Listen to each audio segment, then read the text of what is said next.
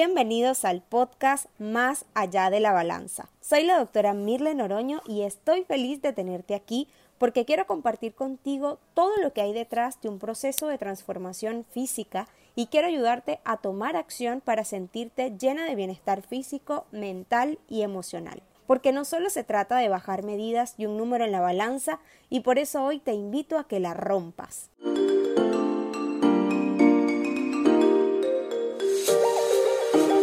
Bienvenidos a un nuevo episodio del podcast Más allá de la balanza. Y hoy me acompaña una mujer grandiosa. Ella es life coach profesional e instructora fitness, dedicada desde hace más de seis años a ayudar a las mujeres a conectar con el movimiento, siendo amables consigo mismas y recientemente también a reconciliarse con la mujer que ven en el espejo. ¿Y por qué la tenemos hoy en Más allá de la balanza? Pues porque queremos motivar a las mujeres a aceptar su cuerpo desde el amor a ellas mismas y sin juzgarse. Ya se ha vuelto tan común repetirnos frases que nos tiran al subsuelo, verse al espejo para muchas pues, puede ser un desafío porque no reconocemos lo que vemos, no lo aceptamos, no lo queremos y hasta lo rechazamos.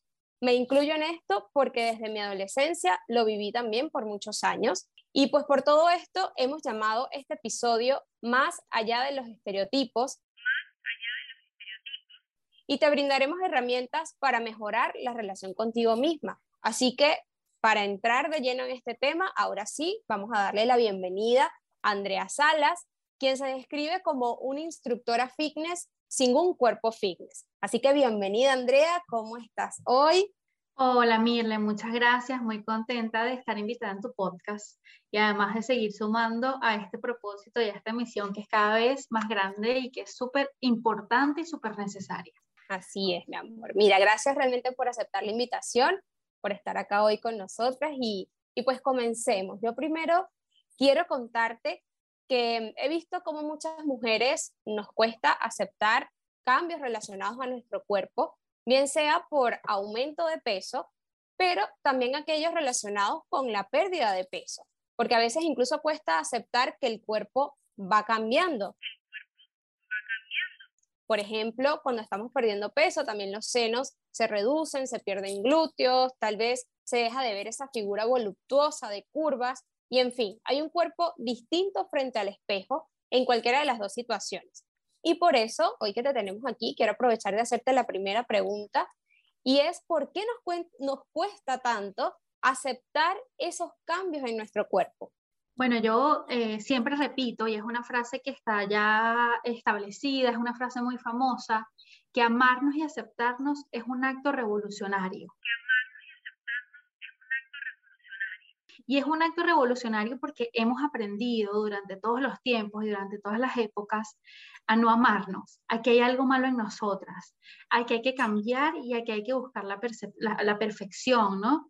Es lo que hemos recibido, es lo que hemos aprendido desde el ambiente y es lo que muchas personas hoy siguen haciendo y me incluyo porque es una programación que tenemos, ¿no? Una programación que viene desde lo social y el trabajo está en empezarnos a programar desde otro lugar, desde un lugar de aceptación, desde un lugar de amor propio y que indiscutiblemente esa programación nos lleva a ser más felices, a estar más tranquilas, a vivir más cómodas con nosotras mismas y en nuestro propio cuerpo y a vivir en libertad, a romper un poquito esas cadenas que nos imponen o que nos han impuesto, que nos han enseñado por muchos años de lo que debemos ser las mujeres, de cómo debemos vernos las mujeres y de lo que es ideal y hay que hacer el todo por el todo para poder lograrlo.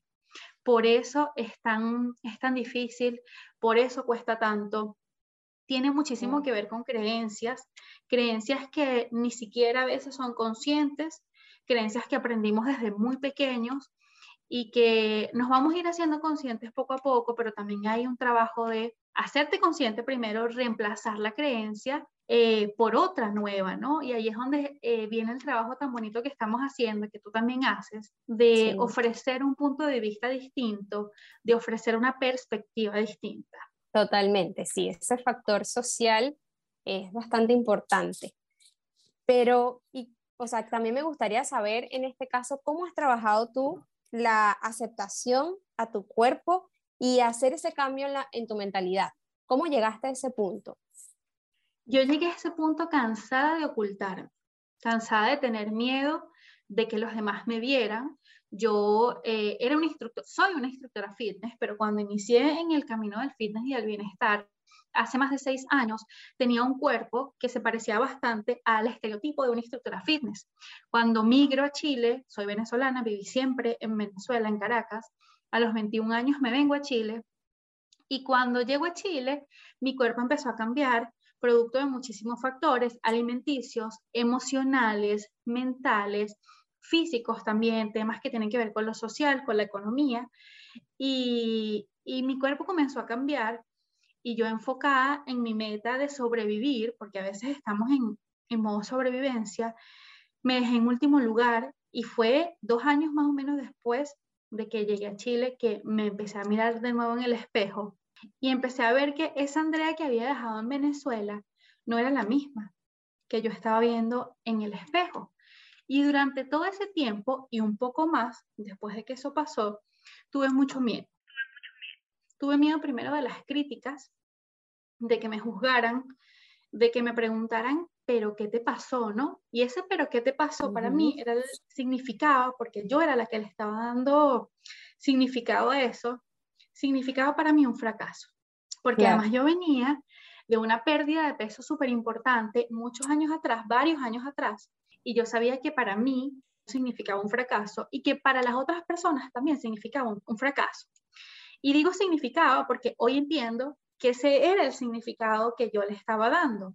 Y como ese era el significado que yo le estaba dando en ese momento, yo me oculté, es decir, no quería salir en redes sociales, no quería que me vieran, quería que de repente en, conversaciones con mis familiares cercanos que estaban en Venezuela todavía, me vieran a cuerpo completo porque me iban a preguntar.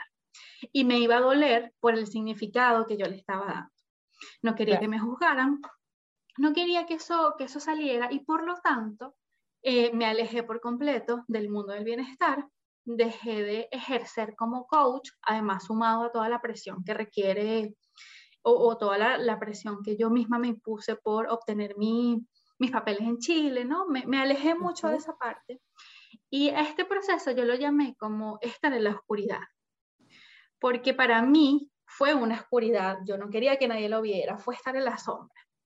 Y un día me cansé, de verdad me cansé de Mirle y dije, estoy cansada de no poder hacer lo que amo, estoy cansada de limitarme, estoy cansada de no hacer lo que quiero hacer por mi cuerpo, porque estoy más gorda, porque no me veo igual. Y en un acto de valentía y de mucho miedo, dije, lo voy a hacer.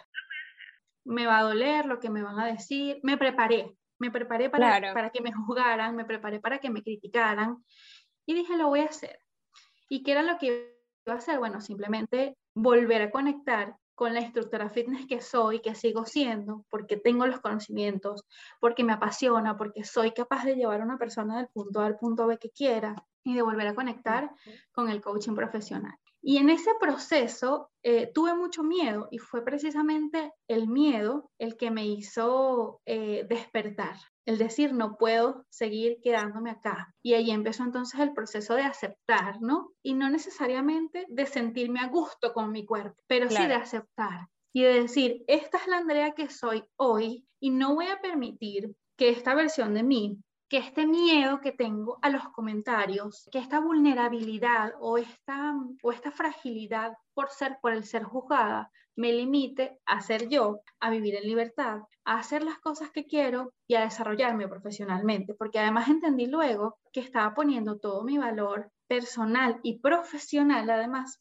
en una sola cosa, en una sola parte de mí, que era mi cuerpo. Y cuando lo entendí, dije, tengo que aceptar y tengo que seguir adelante. Wow qué valiente y es increíble cómo ese miedo a perderte, ese miedo a perder tu esencia es lo que te lleva a, salir, a mostrarte, porque definitivamente es eso, somos muchísimo más que un cuerpo y por eso me encanta tenerte hoy acá, porque eso es lo que quiero que los que nos escuchen hoy entiendan, que somos más que un cuerpo. Bien, Andrea, ¿y cuál crees tú que es la diferencia entre la aceptación de nuestro cuerpo y la justificación de los malos hábitos. O sea, ¿cómo evitamos esa justificación? Y te lo pregunto porque también he visto cómo muchas mujeres, muchas personas, por sentir que aman su cuerpo tal y como está o aceptan su cuerpo tal y como está, justifican el hecho de comer platos que en exceso no es que solamente afectan su apariencia física, sino que sabemos que generan enfermedades. Por ejemplo,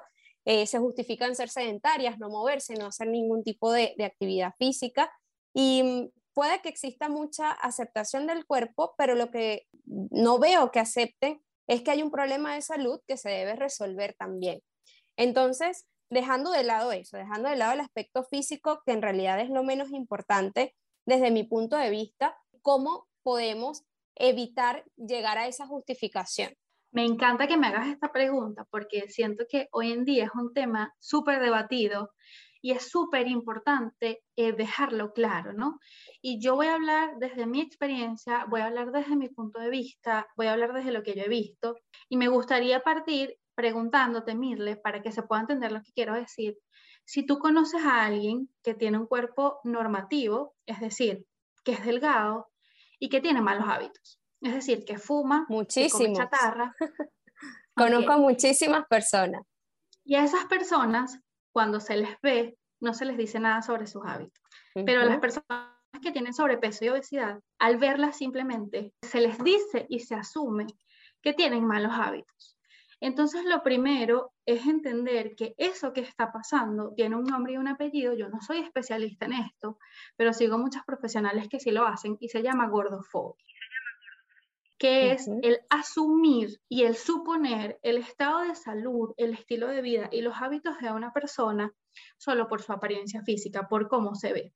¿Y por qué hablo de esto? Ya que quiero llegar. Todos queremos, o no sé si todos queremos, pero lo ideal sería que todos tengamos mejores hábitos de salud, un mejor estilo de vida, pero hoy en día se pone mucho énfasis en las personas que tienen sobrepeso y obesidad, simplemente porque tienen sobrepeso y obesidad.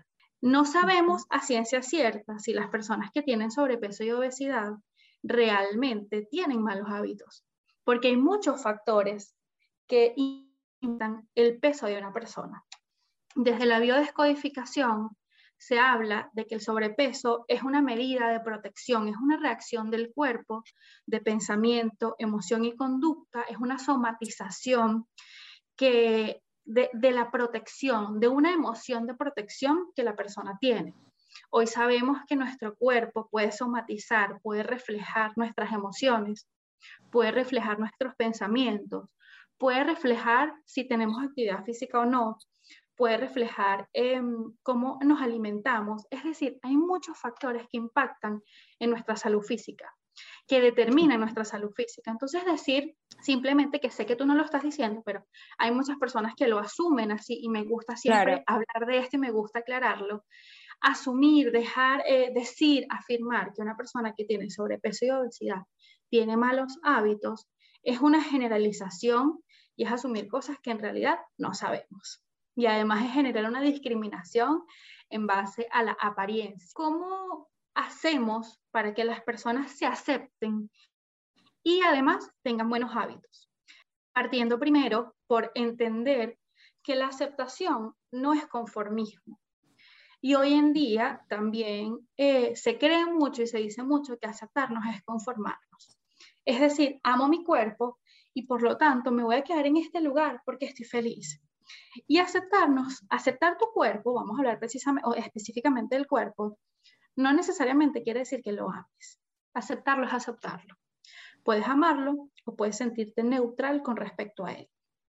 El aceptarnos lo que nos invita es a mirar nuestro cuerpo, a mirarnos en totalidad y decir, esto me gusta y esto no me gusta.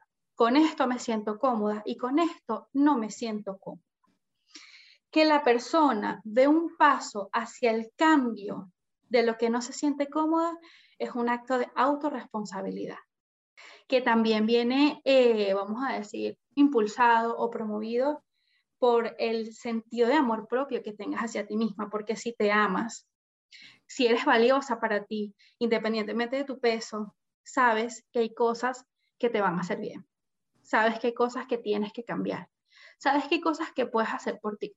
Entonces, aceptarnos es mirar lo que me gusta y lo que no me gusta, mis luces y mis sombras, y desde ese lugar decidir qué voy a hacer con lo que no me gusta de mí y tomar acción para ser cada día una mejor persona para mí, para amarme más. Porque además, cuando hago cosas por mí, se refuerza mi autoconfianza. Cuando tengo logros, cuando aprendo a comer saludable, se refuerza mi autoconfianza. Y también hay que saber que el camino hacia la alimentación saludable, hacia la mejor alimentación posible, hacia el movimiento, hacia la salud mental, que todavía está en último lugar, eh, en muchas ocasiones es un proceso personal e individual. Lo que para una persona eh, es muy fácil, para otra persona es muy difícil, ¿no? Muchas de las personas que han sufrido em, bullying, discriminación, gordofobia, muchas de las personas que no aceptan su cuerpo, que no les gusta su cuerpo, han sufrido de trastornos alimenticios. Y esta es una realidad. Y los trastornos alimenticios muchas veces impiden que las personas lleven una alimentación saludable. Y no tiene que ver con sigue tal plan, y tú lo sabes muy bien, Mirle, porque también ves esa parte de la alimentación. No solo tiene que ver con sigue tal plan, tiene que ver con sus emociones, su mente y una programación inconsciente que ya está ahí y que hay que sanar muchas veces a nivel psicológico, muchas veces con psiquiatras. Entonces el proceso de llevar una vida eh, saludable, lo más saludable posible, es personal y es individual. Ojalá todas las personas cada vez llevemos una vida más saludable. Nadie es perfecto. En el cuerpo que esté, nadie es perfecto. Ni siquiera la persona que mejor se vea tiene los hábitos 100% check. Siempre hay algo que mejorar.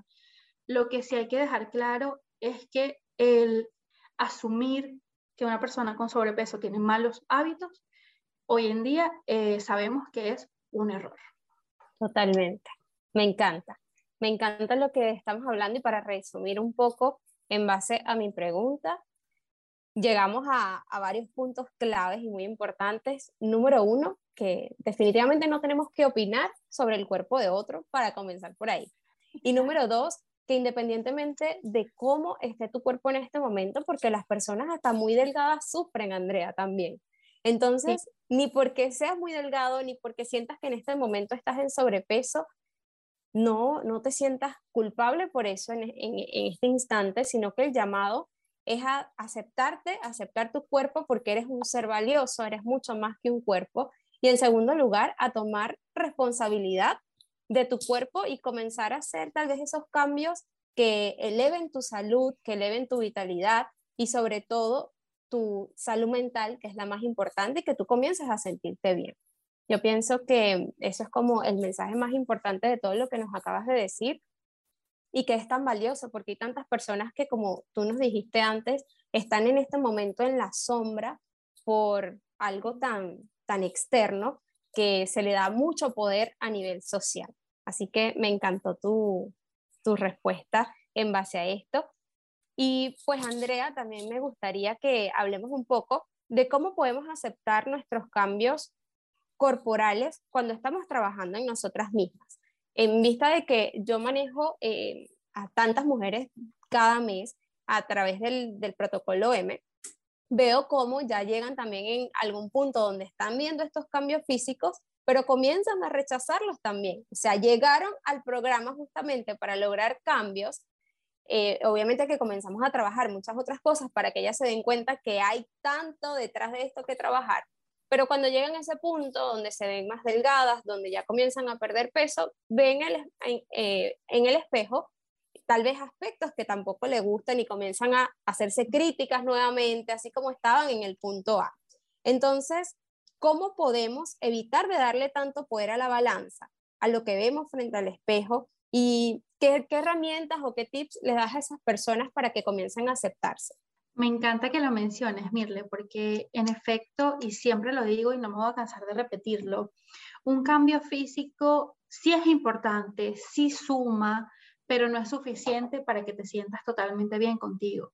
Pasa mucho eso, que a mí me pasó cuando bajé de peso, eh, que bajé de peso, que muchas personas bajan de peso o cambian su cuerpo en cualquier sentido y no, se, no, no, no, se sienten satisfechas del todo y dicen, pero ¿por qué? Si invertí tiempo, si invertí dinero y todavía no me siento llena, no me siento completa. Eso pasa muchísimo y eh, tiene mucho que ver con los ideales que tenemos. Tenemos el ideal de ser la mujer perfecta, de tener el cuerpo perfecto, de tener el rostro perfecto, el cabello perfecto. Y esa perfección es una idea utópica, es una idea que no existe. Primero porque ni la mujer más espectacular que tú veas en una revista famosa, ni tu ídola se siente a sí misma perfecta, porque siempre hay algo que no te gusta. Siempre va a haber algo que no te guste y por eso es importante la aceptación y muchas veces sentirnos neutral con respecto a eso que no nos gusta, porque así como hay muchas cosas maravillosas, también hay cosas que no te van a gustar y está bien. Así que una de las principales cosas que, que yo recomiendo siempre es, y que a mí me funcionó además, es soltar los ideales. Soltar los ideales de belleza, soltar los ideales de perfección, entender que la perfección es una idea que alguien inventó y que nadie cumplió, porque nadie es perfecta. Ni la mujer más espectacular se siente perfecta. Todas tenemos complejos, todas tenemos algo que no nos gusta. Así que soltar esa idea de que algún día a través de tus cambios vas a llegar a la perfección y aceptarte y entender que vas a tener cosas que no te gusten y vas a tener cosas que te encantan. Eh, lo otro sería enfocarnos en esas cosas que realmente nos gustan, potenciar, mostrar esas cosas que realmente nos gustan. Como punto número tres, pudiera rescatar, y eso es algo que para mí fue súper poderoso, el construir un autoconcepto que sea amplio, que sea íntegro y que sea positivo. Te decía al principio que un cambio físico no basta para sentirte totalmente satisfecha, para sentirte en bienestar. Y es importante que no solo eh, nuestro cuerpo cambie, sino que cambie nuestra percepción sobre nosotras mismas. El cómo nos percibimos, ojalá sea eh, positivo, sea integral, valore nuestras cualidades, no solo físicas, también valore nuestras cualidades emocionales, mentales, espirituales, energéticas. Todas estas prácticas eh, yo creo que suman y hay una súper, súper importante, que es mejorar el diálogo interno o lo que llaman también el autodiálogo. Eh, una de las, de las grandes cosas que nos reafirman eso que no nos gusta es la forma en la que nos hablamos. No permitimos muchas veces que se nos olvide lo que no nos gusta. Y no solo es que no lo permitimos, sino que constantemente estamos recordándonos de una manera dolorosa. Porque no nos decimos, hoy subiste un kilo más, nos decimos, te ves como una te ves horrible, hoy amaneciste asquerosa. Y ese diálogo es dañino. No solo está reforzando lo que no te gusta de ti, sino que además lo estás eh, reforzando desde una interpretación errada, desde una interpretación que genera dolor. Así que una de las cosas que yo hice y hoy agradezco que, hice ese trabajo personal fue el de permitirme hablarme de forma sincera, en base a hechos y ser amable conmigo misma. Yo aprendí a ser amable conmigo misma, aprendí a, mm, a verme en el espejo eh, siendo mi amiga y a mejorar esa relación que tengo conmigo. Y por último, que yo creo que también es súper importante, empecé a tener referentes que se parecieran a mí. Yo creo que tenemos referentes que no se parecen en nada. Yo, por ejemplo, soy venezolana, soy morena, siempre he sido con textura gruesa, mi cabello es oscuro. Es, es utópico tener de referente, quererme parecer y querer ser algún día una persona que nunca voy a ser. Entonces, tener eh, referentes que se parezcan, que tengan que ver con nuestros valores, para mí ha sido eh, súper importante, ha sido crucial y, el aceptarnos nos permite poder transitar cualquiera que sea nuestro proceso, en el que sea que estemos, porque la aceptación no solo habla del peso, habla de también otros aspectos de nuestro físico, nos permite aceptarnos, eh, el aceptarnos nos permite poder transitar cualquiera, cualquier proceso en el que estemos de forma tranquila, de forma amable, estando en la libertad de tomarte el tiempo que quieras tomarte, que necesites tomarte para llegar a tu objetivo. Esa es la diferencia entre aceptarnos y no aceptarnos. Cuando no nos aceptamos, tenemos una urgencia por porque lleguen esos cambios para poder mirarnos. Y esa urgencia a veces hace que hagamos cosas que van en contra de nuestra salud, que van en contra de nuestro bienestar. Así es. Bien, entonces, para ti que nos escuchas, estas herramientas que nos deja Andrea son muy importantes. Comenzar a soltar ideales, tener un autoconcepto positivo de ti, más allá de tu físico. Recuerda el valor que tienes como ser humano. Tener un autodiálogo positivo contigo, hablarte con amabilidad, con amor y que tu referente se parezca a ti. Algo muy importante. Bien, Andrea, y démosle tal vez una herramienta, una, una tarea para esa persona que nos escucha hoy, que ha tenido o que está en este momento en la oscuridad, en la sombra, que se habla de la peor manera cada vez que se ve frente al espejo, ¿qué puede comenzar a hacer desde mañana para iniciar esa, esa transformación en su vida que sabemos que es un proceso, pero un paso que puede dar mañana? Eso, me encanta lo que acabas de decir, porque es un paso, que, que inicie, que empiece dando un paso. Lo primero es entender que a veces cuando hablamos de amor propio y, y, estamos en una situación en donde realmente no nos amamos, no amamos nuestro cuerpo, pensar en amarlo es algo demasiado grande. Entonces a ti que estás iniciando este proceso, entiende que no necesitas amarlo hoy, solo acéptalo. Inicia aceptando tu cuerpo. Cada vez que te pares en el espejo, haz el ejercicio de reconocer lo que te gusta de ti y lo que no te gusta de ti, lo puedes escribir. Y lo que no te gusta, no lo vas a decir como normalmente te lo dices. No lo vas a decir a través de tus juicios, lo vas a decir a través de hechos. Es decir, en vez de decirte o en vez de escribir, me veo como una vaca o no me gusta que me veo como una vaca, vas a decir, tengo sobrepeso. Y hacer este ejercicio de poder identificar lo que no te gusta y empezar a hablarlo contigo, hablarlo para ti desde un lugar de hechos es súper importante, en vez de hablarlo desde el lugar de juicios. Eh, cuéntame, Mirle, si quedó claro lo que estoy diciendo. Por supuesto que sí. Ese es el mejor mensaje para las personas que nos están escuchando hoy. Primero, dar ese primer paso. Tal vez no es que te tiene que gustar en primera instancia, pero sí comenzar tu proceso de aceptación. De verdad, eh, Andrea, estoy complacida de haberte tenido hoy acá. Me encantó que conversáramos sobre este tema. Y de verdad, gracias por contarnos tu punto de vista, pero sobre todo desde tu experiencia. O sea, abrirnos tu corazón desde esa humildad que te caracteriza para hablarnos de este tema. Realmente lo valoro mucho. Y hablarle hoy a esas mujeres y poder ayudarlas a recuperar el amor por sus cuerpos y sobre todo por su esencia, por lo que son. Eh, porque definitivamente no es justo que en esta época, en pleno siglo XXI, aún existan mujeres que rechacen sus cuerpos solo por lo que nos, ha inculcado la, sociedad y que en el fondo no es más que un rechazo a ellas mismas, no es al cuerpo, es a ellas como personas, como individuos. Entonces, dejemos de lado dejan de lado como todo el potencial que tienen para brindar al mundo, para brillar más allá de un peso, para inspirar y para sentirse mujeres realmente valiosas. Y por eso en mis programas, en el protocolo M y ahora en nuestro club M, la membresía para mujerones, también promovemos la aceptación de nuestro cuerpo, promovemos el amor, el respeto hacia él y desde, desde ahí, desde ese amor y desde, desde ese respeto, tomar decisiones que la nutren y que la llenen de salud.